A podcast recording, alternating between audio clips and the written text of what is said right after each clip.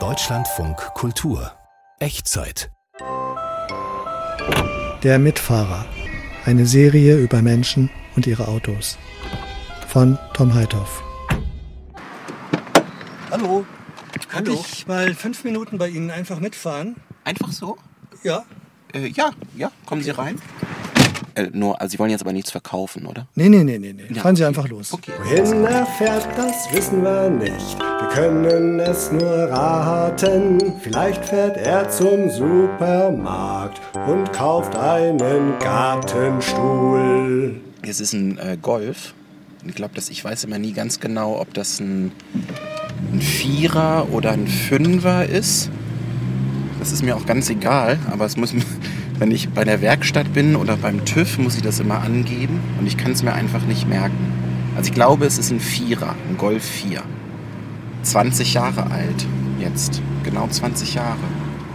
Also Baujahr, äh, ich kann nicht rechnen und schon gar nicht beim Auto fahren. Ja, das ist eigentlich, ich habe da Glück gehabt, weil ich das Auto von meiner Tante bekommen habe. Also ich hätte sonst mir nie ein Auto gekauft. Und die wollte nicht mehr fahren. Besonders nachdem sie zuletzt in Berlin auf einer Kreuzung eingeschlafen ist. Also so kurz weggenickt. Dann hat sie gesagt, das war's jetzt. Und dann hat sie mir das Auto überlassen. Stand dann auch nur noch irgendwie rum. Das sind die starken Punkte.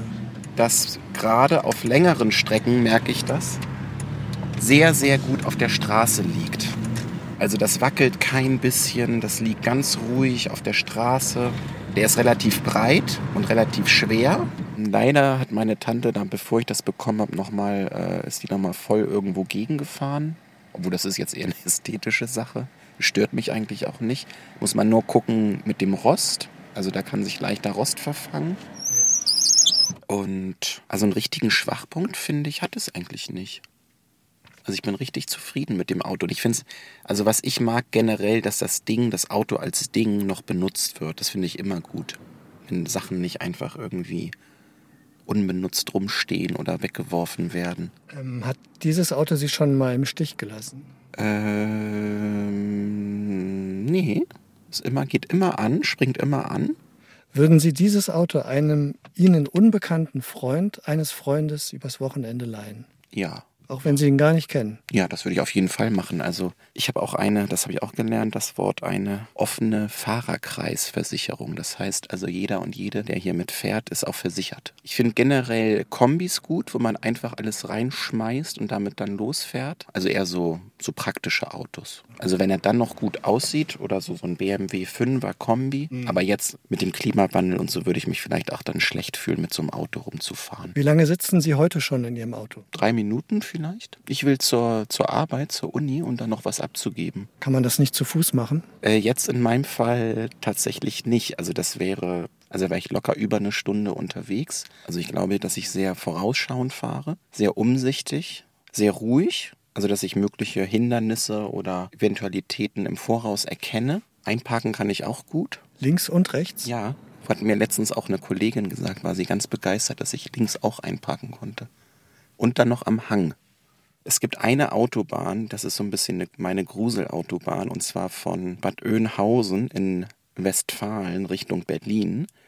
Die geht mitten durchs äh, Weserbergland. Und dadurch, dass es immer bergauf und runter geht auch noch, und da fahre ich manchmal dann zu dicht auf. Also diese Strecke ist meine Schwachstelle, würde ich sagen. Ja, der Stau hat sich jetzt zum Glück aufgelöst. Sprechen Sie manchmal mit Ihrem Auto? Ganz selten. Also eigentlich nicht. Was heißt eigentlich? Also nicht mit ihm, also gerne mal über das Auto. So wie jetzt. Genau. Und dann nenne ich ihn Golfi. So als Verniedlichung. Ja, weil er einfach so treu ist und wie ich vorhin gesagt habe, mich einfach noch nie im Stich gelassen hat. Ah, jetzt kann ich endlich wieder Gas geben. Äh, könnten Sie mich vielleicht aber vorher hier rauslassen an der Ecke? Also? Nee, da vorne, an der nächsten. Hier? Okay. Ja. Mache ich. Ja, vielen Dank. Ne? Ja, bitteschön. Ja.